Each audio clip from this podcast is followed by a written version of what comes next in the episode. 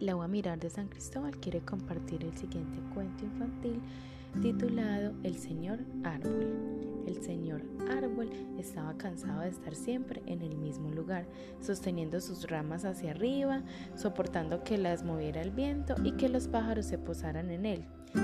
Quizás ya sea tiempo de tener otra función, pensaba, que me utilizaran para hacer una silla o algún mueble bonito. Visto cómo todo el bosque se había transformado. Muchos de los árboles que crecieron junto con él ya no estaban, otros nuevos habían crecido, pero allí estaba él, en el mismo lugar de siempre.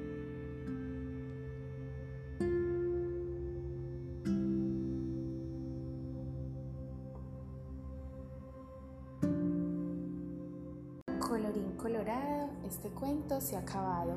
Espero que les haya dejado una reflexión muy bonita para el cuidado y conservación de la naturaleza.